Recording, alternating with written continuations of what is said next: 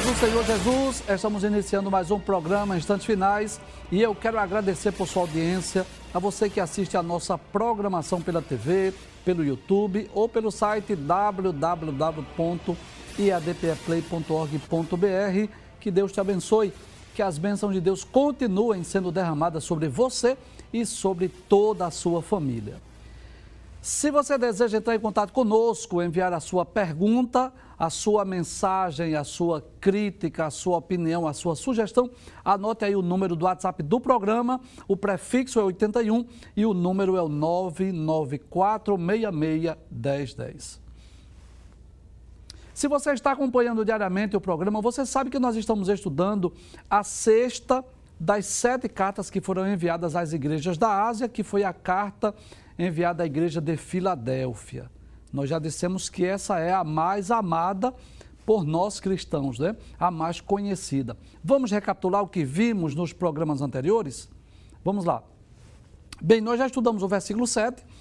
Dissemos que nós não sabemos quem é o anjo daquela igreja, mas sabemos sim que havia ali um líder, um obreiro responsável pela igreja, a quem Jesus envia essa carta através do apóstolo João. E Jesus se identifica como aquele que é santo, nós explicamos aí que essa santidade de Cristo é no sentido pleno. Jesus diz que ainda é verdadeiro, digno de crédito, digno de aceitação e que tem a chave de Davi, nós já explicamos.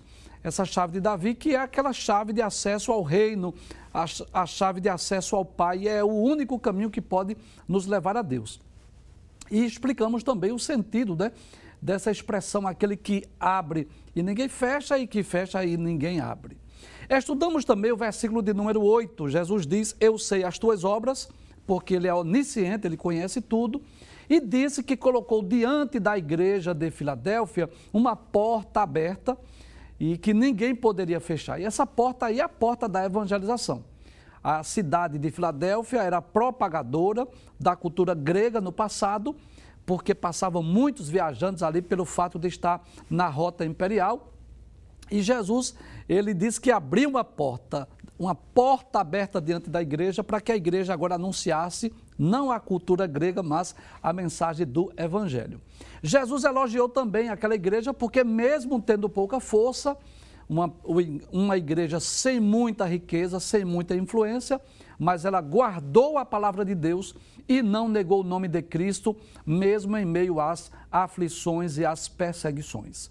Estudamos ainda o versículo 9, onde Jesus diz que faria daqueles que estavam na sinagoga de Satanás, aos que se dizem judeus e não são, mas mentem, Jesus disse que faria com que eles viessem prostrado aos pés dos cristãos e adorassem e soubessem que Jesus amava. Nós explicamos aí que essa sinagoga de Satanás tanto aplica-se aos falsos judeus que perseguiam os cristãos, que fizeram da sinagoga um lugar de, de, serviço de Satanás, porque ficavam planejando como perseguir os cristãos, mas também eh, nós falamos aqui acerca de duas sinagogas do gnosticismo que havia tanto na igreja de Esmina quanto na igreja de Filadélfia, que Jesus chama a sinagoga de Satanás, porque eles estavam literalmente a serviço de Satanás, difundindo um, um, um falso evangelho, é? negando, por exemplo, a encarnação de Cristo, negando a eficácia do sangue de Cristo, a expiação pelo sangue e outras heresias. E Jesus diz que Jesus faria com que eles viessem prostrado aos seus pés e adorassem. Nós já explicamos que não é a igreja que vai se curvar ao judaísmo, e sim o inverso. É o judaísmo que vai reconhecer que Jesus Cristo é o Senhor, como aconteceu com o apóstolo Paulo. Lembra disso? Nós explicamos aqui. Muito bem, nós explicamos até o versículo de número 9. Hoje nós vamos dar continuidade a partir do versículo de número 10. Não é? Nós recapitulamos esses versículos para que você possa se situar no texto e agora vamos dar continuidade ao estudo dessa maravilhosa carta que é a carta enviada à igreja de Filadélfia. Vamos ver o que diz o versículo de número 10. Diz assim: Como guardaste a palavra da minha paciência. Muito bem. Em outras palavras, o que Jesus estava dizendo, né?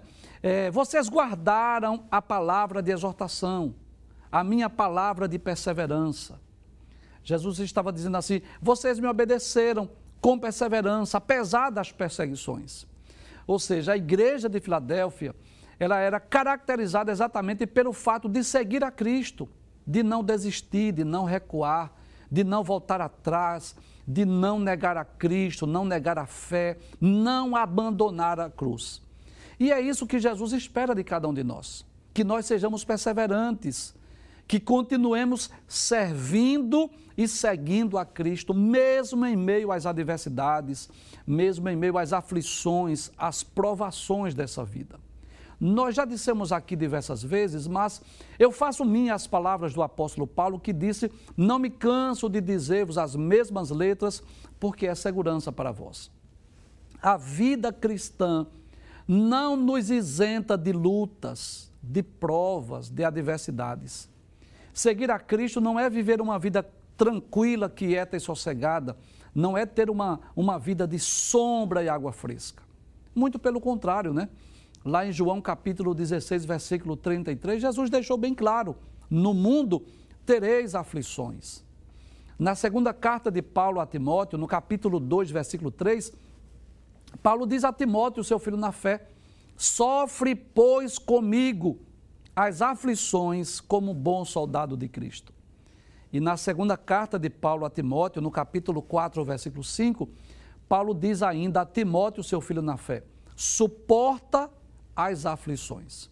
Então, por incrível que pareça, as aflições, elas são necessárias à vida cristã.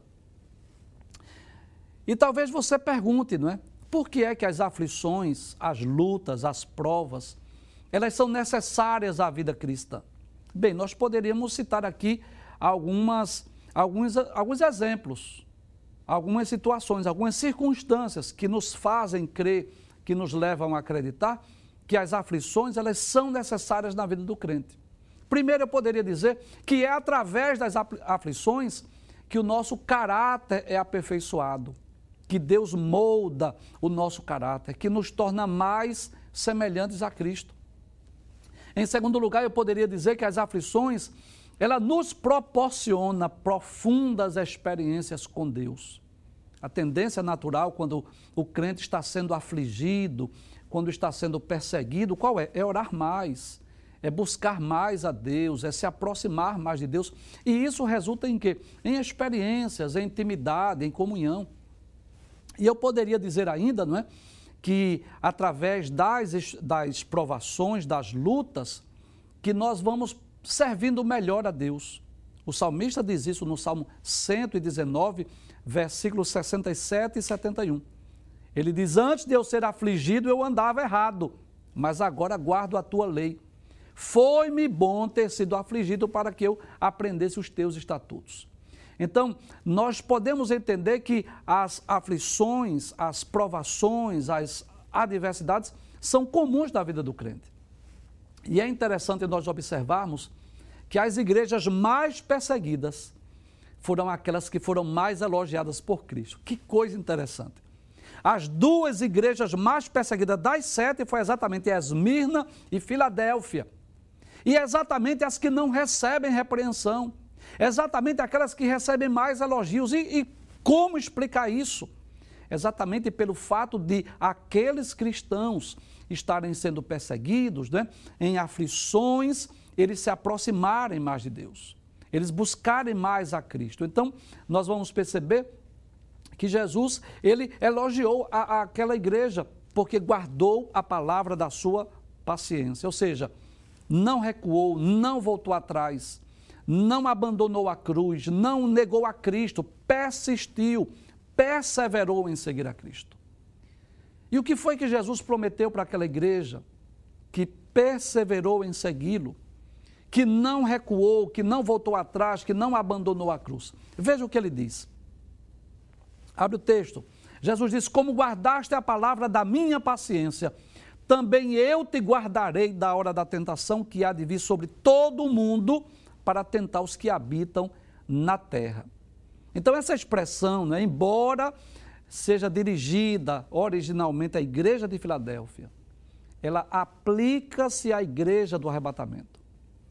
E nós cremos nisso. A igreja será guardada do período sombrio da grande tribulação. Eu vou citar esse texto em outras versões, nós tivemos o cuidado de pesquisar para nós fazermos aqui uma, uma comparação. Por exemplo, na versão Almeida, revista e atualizada, diz assim: Você guardou a palavra da minha perseverança, por isso também eu guardarei da hora da provação que há de vir sobre o mundo inteiro para pôr à prova os que habitam sobre a terra. Na nova versão internacional diz assim: Visto que você guardou a minha palavra de exortação à perseverança, eu também o guardarei da hora da aprovação, que está para vir sobre todo o mundo, para pôr à prova os que habitam na terra. E da nova versão é, atualizada, nova Almeida atualizada, diz assim: Você guardou a palavra da minha perseverança. Por isso, também eu guardarei da hora da aprovação que há de vir sobre o mundo inteiro, para pôr à prova os que habitam sobre a terra. Então, observe que nessas três versões que citamos, Jesus promete guardar a igreja da hora da provação que há de vir sobre todo o mundo, sobre o mundo inteiro. Por essa razão, nós cremos que a igreja não estará na terra durante os sete anos de tribulação. Nós cremos que a igreja será arrebatada antes. Bem, talvez você pergunte: se Jesus não livrou a igreja das provações, das perseguições que ocorreram no passado, nos primeiros séculos, por exemplo, por que, é que a igreja será guardada no período da grande tribulação? É simples. É que o período da grande tribulação, nós precisamos entender que é o período do juízo de Deus sobre os pecadores. E a igreja, nesse caso, ela estará isenta. Nós poderemos conferir isso em vários textos bíblicos. Deixa eu falar aqui nessa câmera. Então, observe um, algo importante para nós compreendermos. As perseguições do primeiro século, Jesus não livrou a igreja. Porque aquelas perseguições, embora tivessem o objetivo de deter o crescimento da igreja, de calar a voz dos cristãos, mas ela trouxe um benefício. E qual foi o benefício? A igreja cresceu, a igreja se espalhou pelo mundo. Nós já dissemos aqui. E eu até já ilustrei aqui, eu vou ilustrar mais uma vez. É como se naquele momento em que os imperadores romanos, né, naquela fúria contra os cristãos, tentando deter o avanço da igreja, começasse agora a perseguir os cristãos, jogá-los nas arenas. Os cristãos começaram a ser queimados vivos, devorados pelas feras. E é como se os anjos de Deus estivessem ali de prontidão para vir socorrer, para livrar, e Deus dissesse assim: não, deixe o sangue de alguns mártires serão derramados. Mas através daquela morte, o que aconteceu? Os cristãos começaram a sair de Jerusalém, começaram a, a, a alcançar a Judéia, Samaria e até os confins da terra. Então, havia um propósito, havia um objetivo. Era de fazer com que a igreja se espalhasse pelo mundo. Mas a grande tribulação não. A grande tribulação é o período da ira de Deus. É diferente. Observe, por exemplo, lá em Apocalipse, que é um texto que nós vamos estudar em breve, mas eu quero ler aqui. Apocalipse, capítulo de número 6, que é exatamente o capítulo onde começa o registro da grande tribulação. Veja o que diz os versículos 15 a 17. Diz assim: E os reis da terra, e os grandes, e os ricos, e os tribunos, e os poderosos, e todo servo e todo livre se esconderam nas cavernas e nas rochas das montanhas. E diziam aos montes e aos rochedos: Caí sobre nós e escondei-nos do rosto daquele que está sentado sobre o trono e da ira do cordeiro. Porque é vindo o grande dia da sua ira e quem poderá subsistir? Então, o período da grande tribulação é o período da ira de Deus sobre os ímpios, sobre os pecadores, sobre os incrédulos. E dessa ira, a igreja está isenta. Paulo deixou isso muito claro, escrevendo aos Tessalonicenses. Por exemplo, se você dispõe de uma Bíblia, se você puder, abra sua Bíblia e leia comigo na primeira epístola aos Tessalonicenses, capítulo 1, versículos 9 e 10. Veja que a grande tribulação é o período da ira de Deus, mas que a igreja estará isenta. Primeira aos Tessalonicenses, capítulo 1, versículos 9 e 10 diz assim: Porque eles mesmos anunciam de nós qual a entrada que tivemos para convosco, e como dos ídolos vos convertestes a Deus para servir ao Deus vivo e verdadeiro, e esperar dos céus a seu Filho, a quem ressuscitou dos mortos, a saber, Jesus, que nos livra da ira futura. Observe ainda nessa mesma epístola, agora no capítulo de número 5, e o versículo de número 10 diz assim: é, 1 aos Tessalonicenses, capítulo 5, versículo de número 9, diz assim: Porque Deus não nos destinou para a ira. Veja que coisa interessante. Deus não nos destinou para a ira, mas para a aquisição da salvação por nosso Senhor Jesus Cristo. Eu poderia citar ainda um texto lá da segunda epístola de Pedro, onde o apóstolo Pedro vai falar aqui sobre algumas manifestações do juízo de Deus no passado. Né? Segunda epístola de Pedro, no capítulo de número 2, versículos 4 a 9. Se você dispõe de uma Bíblia, acompanhe comigo a leitura desse texto, né, para nós entendermos por que é que nós somos pré-tribulacionistas. Por que é que nós cremos que a igreja será arrebatada antes que tenha início a grande tribulação? Segunda carta ou segunda epístola de Pedro, capítulo de número 2, versículos 4 a 9, diz assim: Porque se Deus não perdoou aos anjos que pecaram, mas havendo-os lançados no inferno, os entregou às cadeias da escuridão, ficando reservados para o juízo. Ou seja, os anjos que seguiram a Satanás, aqueles que se rebelaram contra Deus, Deus os reservou para o juízo versículo de número 5.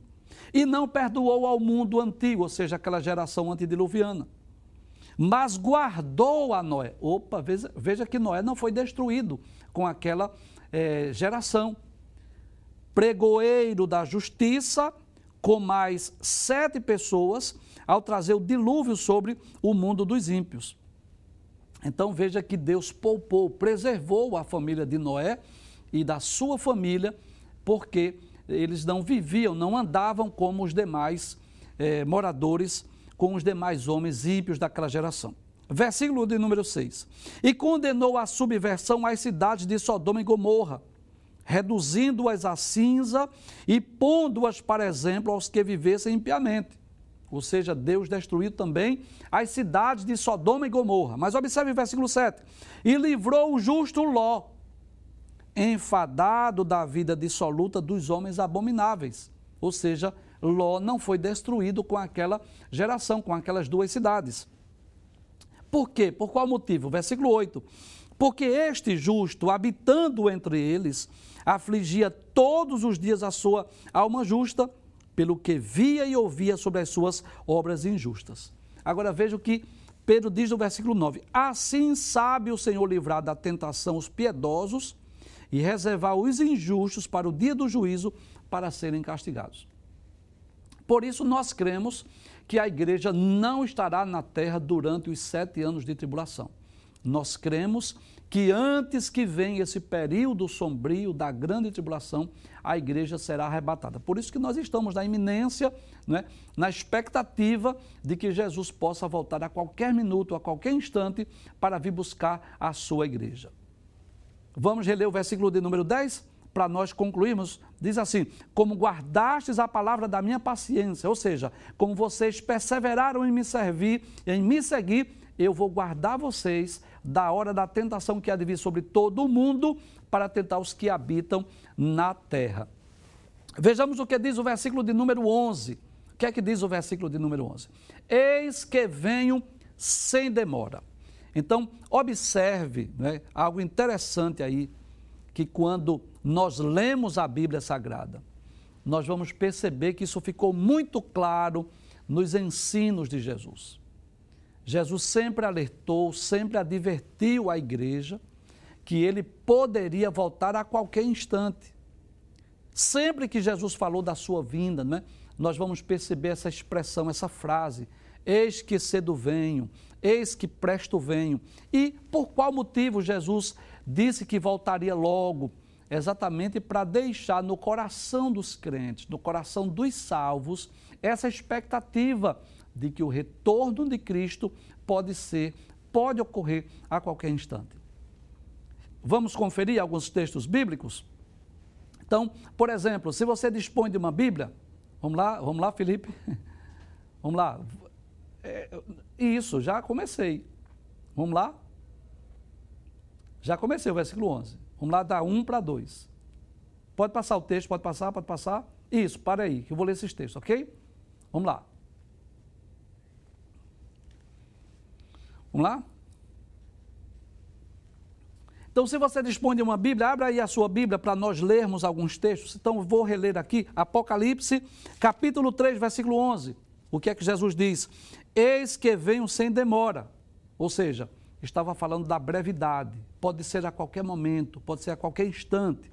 Mas não só esse texto. Você vai perceber, por exemplo, lá no capítulo 22, que inclusive é o último capítulo da Bíblia, onde tem as últimas exortações, as últimas recomendações, que só neste capítulo, três vezes, Jesus repete essa expressão, que voltaria rápido, que voltaria breve. Observe, versículo de número 7, ele diz assim: Eis que presto venho. Bem-aventurado aquele que guarda as palavras da profecia deste livro. Versículo de número 12.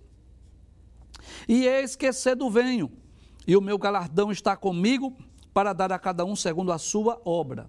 Versículo de número 20, ele diz: Aquele que testifica estas coisas diz: Certamente cedo venho. Amém. Ora vem, Senhor Jesus. Então, por qual motivo Jesus disse assim? Não se preocupe, né? É, Jesus poderia ter dito, né? Olha, não se preocupem, eu não vou voltar tão cedo. Jesus poderia ter dito assim: olha, estejam despreocupados, a minha volta vai demorar, não vai ser nem tão cedo, nem tão rápido. Por que é que Jesus disse: Eis que presto vem? Na verdade, o desejo de Cristo é que a sua noiva, a sua igreja estivesse sempre pronta, sempre preparada, sempre de alerta, sempre vigilante, na expectativa, porque o seu retorno pode ocorrer a qualquer momento. A qualquer momento ele pode voltar e pode nos levar para o reino da imortalidade. Além disso, nós precisamos estar prontos, porque se Jesus não voltar, mas nós poderemos passar para o reino da imortalidade através da morte. Nós poderemos atravessar a ponte, como nós sempre falamos aqui no programa. Então, o Espírito Santo, ele sempre esteve, né, no decorrer dos séculos, dos milênios, da história da igreja, sempre colocando no coração de cada crente salvo essa certeza, essa convicção que o retorno de Cristo pode ocorrer a qualquer instante, para que estejamos sempre prontos, sempre preparados. Né? Inclusive, lendo a Bíblia, nós vamos perceber que o próprio apóstolo Paulo, em certa ocasião, ele chegou a pensar isso. Paulo chegou a pensar que seria arrebatado. Por exemplo, primeira epístola aos Tessalonicenses, no capítulo 4, versículos 16 e 17. Então, Paulo diz assim: Porque o mesmo Senhor descerá do céu com alarido, e com voz de arcanjo, e com a trombeta de Deus, e os que morreram em Cristo ressuscitarão primeiro. Veja o que ele diz no versículo 17. Depois nós, os que ficarmos vivos. Então, o sentimento de Paulo naquele momento qual era? Que ele não, não iria experimentar a morte, que ele não morreria. A, a expectativa de, de Paulo é que ele seria arrebatado. Aí ele diz: depois nós, os que ficarmos vivos, seremos arrebatados juntamente com eles nas nuvens, a encontrar o Senhor dos ares, e assim estaremos sempre com o Senhor. Ainda na primeira carta aos Coríntios, capítulo 15, versículo 51, Paulo diz assim, veja, veja outra ocasião em que Paulo ele deixa claro essa expectativa, né, de que ele poderia nem morrer, poderia ser arrebatado. Ele diz assim: Eis aqui vos digo o mistério. Na verdade, nem todos dormiremos, né? Ou seja, nem todos vamos morrer. É como se Paulo tivesse essa expectativa de que não morreria, mas que seria arrebatado. Agora, é claro que quando nós falamos que nós devemos estar prontos, preparados, vigilantes, porque Jesus pode voltar a qualquer momento, é claro que nós não podemos esquecer que nós temos dupla cidadania. É claro que nós não vamos viver uma vida irresponsável. Por exemplo, um jovem não vai dizer assim: ah, eu não vou estudar, eu não vou trabalhar porque Jesus vai voltar. Não, eu não posso dizer assim porque nós não sabemos quando Jesus vem. Jesus pode voltar daqui a um minuto, mas ele pode voltar daqui a, a um ano, uma década, um século, nós não sabemos quando, mas devemos estar sim preparados, né? exercendo a nossa dupla cidadania. Então, como cidadão da terra, nós estudamos, nós trabalhamos, nós pensamos no futuro, né? mas também como cidadão do céu, como cidadãos celestiais da Nova Jerusalém, nós vivemos dessa expectativa de que Jesus pode vir nos buscar a qualquer momento. Vamos voltar para o texto. Aí Jesus diz: Eis que venho sem demora, guarda o que tens, para que ninguém tome a tua coroa. Então, guardar o que tens significa guardar a fé, significa guardar a palavra de Deus, guardar sobretudo a nossa salvação. Nós já dissemos aqui que a nossa salvação é o nosso maior tesouro, a nossa maior recompensa. Nós já dissemos aqui que não existe maior conquista nesse mundo do que a nossa salvação. Jesus de deixou bem claro isso. Ele disse de que adianta o homem ganhar o mundo inteiro se ele perder a sua alma. Então, isso é o de, o de mais valioso que nós temos. E esse verbo guardar lá no original grego significa vigiar, significa conservar, significa manter, preservar o que eles já haviam recebido. Então nós devemos guardar aquilo que nós já recebemos. Guardar a nossa coroa, preservarmos a nossa salvação. É interessante que os cristãos de Filadélfia né, estavam bem espiritualmente. Nós observamos que Jesus não repreende aqueles cristãos. Jesus não traz assim nenhuma palavra de, de repreensão àquela igreja. O que, o que é que nos ensina? O que é que nos mostra? Que espiritualmente eles estavam bem. Mas, mesmo assim, havia necessidade de guardar o que eles tinham. Mas por qual motivo Jesus diz que eles deveriam guardar o que eles tinham? Vamos ver o texto mais uma vez? Observe o que diz o texto: Guarda o que tens, para que ninguém tome a tua coroa. Então, quando Jesus diz para que ninguém tome a tua coroa, é porque existe alguém que deseja roubar a nossa coroa. E você sabe disso, que é o diabo, que é Satanás, o maior inimigo de Deus, o maior inimigo do, do homem e, consequentemente, o maior inimigo da igreja. Ele está não é, bramando em nosso derredor, buscando uma ocasião, buscando uma oportunidade para roubar aquilo que de mais precioso nós temos. Vamos ver alguns textos bíblicos?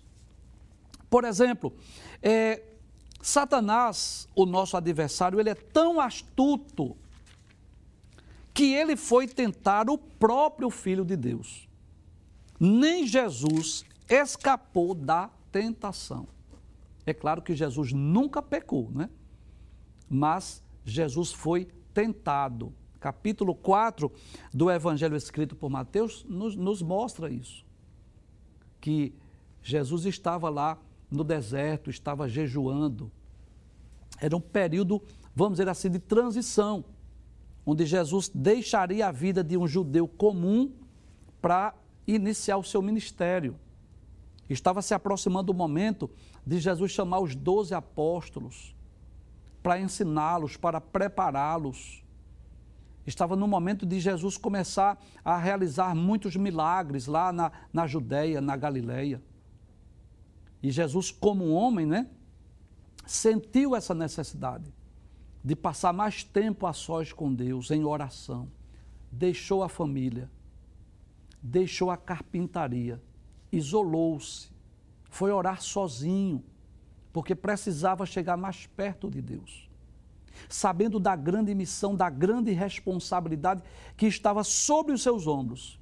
Sabendo que agora iria iniciar o ministério estaria lidando é, com, com as multidões, precisando ensinar, curar, enfim, operar milagres, Jesus vai orar, vai jejuar. E quem é que chega? Quem é que se apresenta naquele momento? Satanás, o diabo, o adversário. Poderia ter respeitado Jesus, que era o filho de Deus, mas nem Jesus estava livre da tentação. Então, nós vamos perceber, quando nós lemos o capítulo 4, versículos 1 a 11 do Evangelho escrito por Mateus, que Satanás fez três investidas. Tentou colocar dúvidas no coração de Jesus. Então, primeiro disse a Jesus: Se tu és o filho de Deus, torna essas pedras em pães. Então, ele queria que Jesus usasse o seu poder, a sua autoridade para satisfazer suas necessidades. Que Jesus estava com fome. Jesus disse: Olha, nem só de pão viverá o homem, mas de toda a palavra que procede da boca de Deus. Jesus usou a palavra para vencer a tentação. Depois, ele levou Jesus para o pináculo do templo e, claro, nós não acreditamos que Jesus tenha ido literalmente com Satanás ao pináculo do templo, de forma alguma, mas em pensamento, porque a tentação pode vir também através de pensamentos. Ele induziu Jesus. Por que, é que tu não te atiras do pináculo do templo? Porque está escrito. Né? Satanás usa a, a Bíblia de forma deturpada e usa uma profecia para dizer a Cristo: está escrito que aos seus anjos dará ordem a teu respeito. Por que, é que tu não te atiras? Porque todos vão crer, todos vão acreditar que tu és o Cristo o Messias. Aí Jesus disse: Mas também está escrito: Não tentarás o Senhor teu Deus. Depois ele faz a terceira investida. E essa eu quero ler. Capítulo de número 4, versículo de número 9. Ele diz assim, é, versículo 8 diz assim: Transportou o diabo a um monte muito alto, e mais uma vez, quero re repetir essa, essa informação. Cremos que Jesus não saiu do deserto e não saiu seguindo Satanás para lugar nenhum. Jamais o Filho de Deus faria isso. Mas em pensamento, fez com que Jesus pensasse nessa cena e mostrou-lhe todos os reinos do mundo e a glória deles. E disse-lhe: Tudo isto te darei se prostrado me adorares. É como se Satanás dissesse a Jesus: Por que a cruz? Por que se preocupar com os homens? Eu posso te dar fama, riquezas, eu posso te dar glórias. O que o homem precisa, eu posso dar. Se você me adorar, era essa a investida. E estava em risco, estava em jogo não só a pessoa de Cristo, mas a nossa salvação. Porque o primeiro Adão pecou, o primeiro Adão falhou, mas o segundo Adão, se ele pecasse, se ele desobedecesse, a nossa salvação estaria em risco. Nós não poderíamos ser salvos. Mas graças a Deus que Jesus venceu a tentação. Jesus disse: Vai-te, Satanás, porque está escrito que só a Deus adorarás e só a Ele servirás. Então, este é o adversário que está buscando uma ocasião, uma oportunidade para roubar aquilo que de mais precioso nós temos. Veja o que Jesus diz acerca de Satanás, claro, não de forma explícita, mas de forma é, implícita nós entendemos isso, lá em João capítulo 10, versículo 10. Você conhece esse texto? Capítulo 10 de João é o texto em que Jesus se apresenta como bom pastor. E Jesus diz, capítulo 10, versículo 10: O ladrão não vem senão a roubar, a matar e destruir. Então, essa era a função do ladrão. E aqui, de forma é, figurada, nós podemos entender, de uma forma metafórica, que está falando de Satanás, o nosso maior adversário, que vem para matar, que vem para roubar e vem para destruir. E eu poderia citar ainda a primeira epístola do apóstolo Pedro, nós vamos perceber no capítulo 5, versículo de número 8. Né? Vamos ver o que é que o apóstolo Pedro diz. Nós já citamos esse texto, mas eu quero ler. Primeira epístola de Pedro, capítulo 5, versículo 8, diz assim, sede sóbrios, vigiai, porque o diabo, o vosso adversário, anda em derredor, bramando como leão, buscando a quem possa tragar. Então, Satanás está como um ladrão, buscando uma oportunidade para roubar o nosso maior tesouro, que é a nossa salvação. E é por isso que Jesus diz: guarda o que tens, para que ninguém tome a tua coroa. Vamos voltar para o texto mais uma vez? Muito bem. Eis que venho sem demora, ou seja, esteja pronto, esteja alerta, esteja vigilante, esteja esperando que eu possa voltar a qualquer momento. Mas Jesus diz: guarda o que tens, para que ninguém tome a tua coroa. Então, como nós sempre dizemos aqui, essa carta, embora tenha sido escrita para a igreja de Filadélfia, mas ela se aplica a cada um de nós. O que foi que nós recebemos? O que é de mais valioso, de mais precioso que Cristo nos entregou? Alguém querendo roubar, alguém querendo furtar. E há uma responsabilidade individual. Observe que coisa interessante. Jesus diz: guarda o que tens. E isso fala da nossa responsabilidade pessoal, da nossa responsabilidade individual de não negligenciarmos, de não sermos descuidados com aquilo que recebemos de Cristo. E eu me refiro, claro, principalmente à nossa salvação, que é o maior tesouro, o maior galardão, a maior recompensa, a maior dádiva. Mas eu posso dizer que dentro dessa salvação também estão inclusas aí outras bênçãos que Deus nos deu, que Cristo nos entregou. Nós poderíamos dizer, por exemplo, falando da igreja de Filadélfia, que era uma igreja que tinha uma missão. Qual era a missão? De evangelizar o mundo. Observe que Jesus disse a essa igreja: Eu pus diante de ti uma porta aberta. E o que era essa porta aberta? A porta da, da oportunidade para a evangelização. Então, havia uma missão entregue a essa igreja. Jesus esperava que aqueles crentes, mesmo sendo uma igreja no sentido material, uma igreja sem muita influência, porque Jesus diz, mesmo tendo pouca força, era uma igreja que não era rica, que não era bastarda, que não tinha muita influência, mas tinha um, um, uma, uma recompensa, tinha um tesouro, tinha uma coroa, tinha uma missão, tinha uma porta aberta. E que porta era essa? A porta da evangelização. E como nós podemos aplicar isso à nossa vida?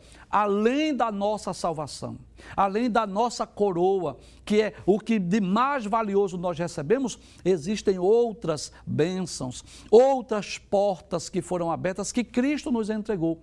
E há uma missão, uma responsabilidade individual que nós não podemos negligenciar na fé que nós não podemos vacilar para nós não perdermos aquilo que de mais valioso, de mais precioso Cristo nos entregou.